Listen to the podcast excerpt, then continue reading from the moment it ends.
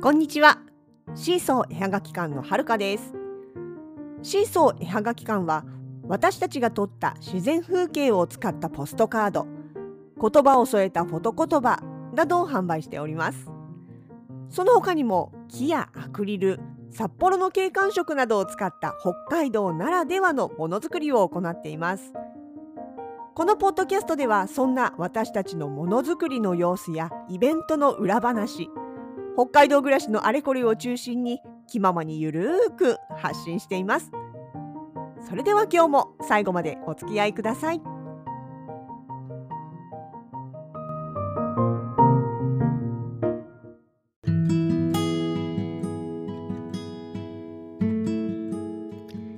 2022年6月の16日金曜日実は先いや今週か。今週の途中までとある試験を受けるためにそこまでしばらく左脳モードでした。あのほら右脳左脳ってあるじゃないですか。まあどこまでどうなのかっていうのはいろいろ説がありますけれどもまあでも何て言うの？左脳はあのどっちかというと理屈理論的な部分を司っていて右脳は直感力とかクリエイティブとかそういう想像力感性みたいなのを司ってるって、まあ、よく言われるじゃないですか。でそれで言うところの左脳モードに突入しておりました。もうねそっちをフル回転久しぶりにフル回転させてまあ取り組んでいたわけなんですがあのね結果的に言うとねあのちょっと結果にはならなかったっていう、まあ、残念な結果というべきかそういうところには落ち着いちゃったんですけれどまあでもまあ何て言うのかな。やるとりあえずその限られた中でやれることはやったというところでまあちょっとだけね何て言うのかな。悔いはあるけど悔いはないみたいな、まあ、そんな状況でして。あでもねほんと今回はね短短期いやまあ自分で短期にしちゃったっちゃ短期にしちゃったのかな。本当はもうちょっとね前からやろうと思えばやれたんだろうけれども。まあまあ結果短期集中決戦だったということもありましてこの期間ねここじゃあこっからこれが終わってからあのこの何て言うかなとあるものがイベントが終わってからき昨日おとといまでのその試験までの間はもう試験モードに集中それに集中と思ってたんでものづくりとかクリエイティブな作業とか、まあ、発信とかねその SNS とかそういったものについてはもう作業ストップしてたんですよ。本当に最低限の低空飛行状態でやってました。そうまあどうしてもねなんか自分でそうやって切り替えないとダメなタイプなんですよね。両方を効率よくバランスよくっていうのがなかなかできないどっちかっていうとそうえっ、ー、とね集中力っていう意味では集中力はある方だとは思います。ただそのあれもこれもっていう集中はできなくて1個これって決めたらもうこれのみその代わりここにドーンみたいなそういうタイプなんですよね。なのであそうそう動物占いね私チーターなんですよ。だ本当になんかそんな感じで瞬発力とあとそっからのパワーっていうのはあるんですけれどもそれなりにねなんだけど長時間長期間は無理なんですよ。ある程度のところで息切れしちゃうの。でまあ今回はそれも含めてその試験までは息切れしないようにと思ってのあの、まあ、プランではあったのでそこは問題なかったんですけれどもその代わりねそのね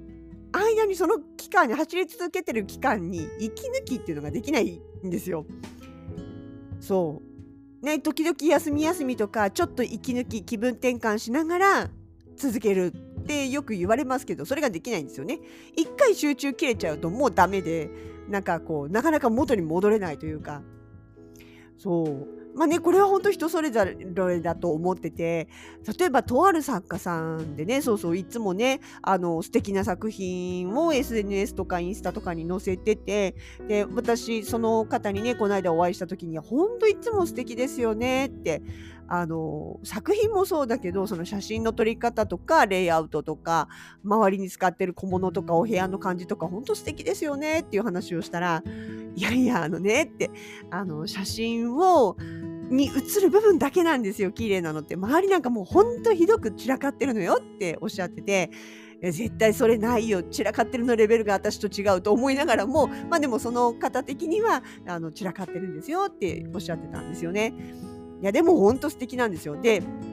いやいやだってさってそのね作品の写真もそうだけどあのそれ以外にねちょっとブレイクタイムみたいな感じでケーキつく手作りしたりとかねお菓子手作りとかしてそれもあのティータイムっていう形で写真アップしてるじゃないですかあれだけだって十分すごいですよっていう話をしたらいやねケーキ作りは私にとっては息抜きだから気分転換だからっておっしゃっててもうそっかケーキ作りがストレス解消というかあの気分転換になるんだっていうこと自体もすごいなと思ったんですよね。まああのなんだろうお料理とかそういうのがストレス発散とか気分転換に私はならない人なのであ別にお菓子作りとか好きだったんですよ。小学校の時とかね。あの別に栄養バランスとか特に考えなくてよかったしただただ好きなものを作ればよかっただけだったから小学校の時とかは結構ねお菓子作りクッキーだとかケーキだとか作ってましたけれども、まあ、でもそれはねその時代の話であって今じゃあそれがとかねあと日々のそのご飯を作るとかご飯を食べるとかっていうようなことが私にとって気分転換とかクリエイティブな作業そのになるかっていうとそれはないんですよね。だだからそのケーキ作りがあの気分転換になるっていう時点でねあなんかまあそういう人もいるんだなってすごいなって本当に自分にないことだから感心してしまうというかねそういうとこもありますけれどもそうなんで私はねちょっとそうやってそのそだってそもそもねご飯を食べるっていうその時間さえも気分転換にならないというかあの、まあ、作るのもそうだし食べるのもそうだし片付けるのもそうだしそこで時間を奪わ奪われるっていう感覚になっちゃうんですね。そうそうそう。自分が生きるために必要なことなんだけれどもそれすらも煩わしいというかね、うん、っていう風になっちゃって。で例えばそこでじゃあって言ってねちょっとまあ今日はあのー、半日ぐらいあの息抜きにものづくりモードちょっとやるか右脳モードちょっと使うかと思ってもダメなんですよね。そこで何かをやっていてももう一つの方のことが気になっちゃって集中できないしだから出来上がったものを見ても満足度が低いというかこれじゃない感が出ちゃうというかもうあのどっちつかずになっちゃう。でしかもその戻ってった時になんかこうなんていうかな時間を消費しちゃったなみたいな罪悪感にとらわれるというか難しいねめんどくさい人ですよ本当に。っていうのもあってねまあまあそんな自分のこう癖は分かってるのでまあもう別にねもうその期間はあえてものづくりとかクリエイティブな作業とかをしようともしなかったししたいという気にもならないんですよね。なんか逆に後悔するのが分かってるから。っていうような、まあ、時がそうですね、結果1ヶ月、1ヶ月半くらいそんな感じだったのかな。で、まあ、結果ダメだった。それはどうでもいい、どうでもよくないけど、まあ、それはそれとして、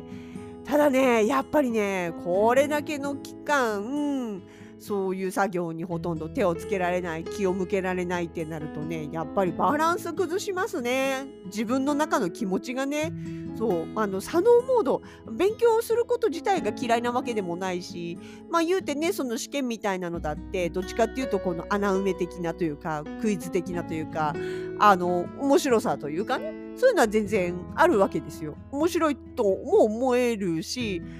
あの、ああ、なんかこう、あなんか、あ、そっか、そういうことだったんだ、みたいな発見とかもあったりして、それ自体は全然楽しいっちゃ楽しいんですけど、でもね、やっぱりね、あの、右脳も使わないとダメなんですね。きっと自分がね。その、バランス？どっちかだけ、まあ、右脳だけならいけそうな気がするんだけど、あの、少なくとも左脳のみっていうモードでずっと続いちゃうとね、やっぱりこう、なんていうの？あの体の中の均衡が取れなくなるっていうかこう物の例えで言えば脳の中がフラフラしちゃうっていうかそんな感じ。ねものづくりまあその色を塗ったりとか組み立てたりとかどういう形にするのかっていう組み立てを頭の中で組み立てるとか、まあ、実際に体を動かすとかあとね本を読むみたいなそう本読む作業文字を読む作業っていうのは基本的に私にとってはクリエイティブなんですよ。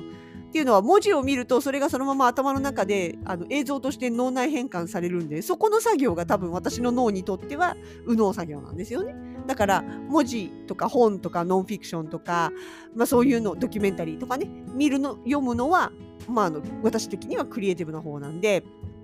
っていうのもしないとかってなってくると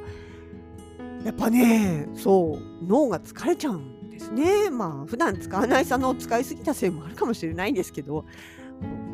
っていう状態になりましたまあねそうそうだから本当にあの今回のあれで想像力、まあ、イメージの想像力とクリエイティブの想像力とこの2つの想像力のモードを完全休止にしてしまうとあバレ自分がバランス崩すなっていうことがよく分かりました。別にだからどうだどうなったっていうわけでもないんですけどね。まあでも試験についてはね、あのそのうちまた再チャレンジはしようと思います。せっかくここまでやったし、まあ、本当あと一歩だったんですよ。だったんで、まあ、ただ、この先は別にその、なんていうかな、短期決戦モードっていうのではなく、まあ、ちょっと先のところに目標を据えといて、毎日その、右脳左脳のバランスを取りながら程よく頭の脳みその機嫌を取りながらあの少しずつ続けてって、まあ、積み上げていけば、まあ、次はいけんじゃないかなっていうまあこのなんていうの？脳天気さポジティブさ前向きさ、うん、楽観的なところで、まあ、いけるような気がします。それをね、いつに定めるかはちょっとね、まだね、決めてないけれども、決めないと一生ダラダラいくよね、こういう性格ね。まあ、とは思いながらも。まあと、とりあえずね、でもそこで一回一区切りついたので、えもうこれは私の中でも右脳解放しましたんで、もう好きな方に行けるモードで。早速ね、今週末6月の18日の日曜日に初めてのイベントクラシークラスクラフトフェスっていうのがね、開催されまして参加する予定になっておりますので、そこからね、もう、あの、ガンガン楽しんでいきたいと思います。ほのかさんの方もね、いろいろとちょっと、なんか新しく動き始める気配がありますので、そこにも便乗して、思いっきりいきたいと思います。いや、多分ね、右脳のみの作業だったら多分別にいくら続いてもバランス崩さないんじゃないかな。さっきと言ってること違うな。うん。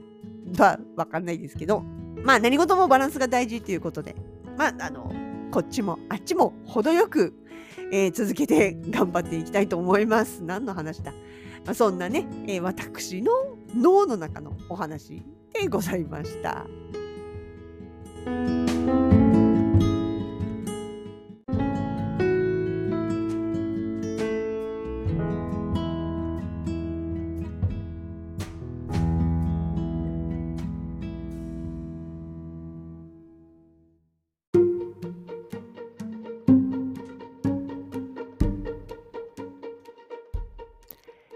本日も最後までお付き合いいただきありがとうございました。シーソー絵はがき館では主に対面販売委託ウェブショップなどで作品を販売しています。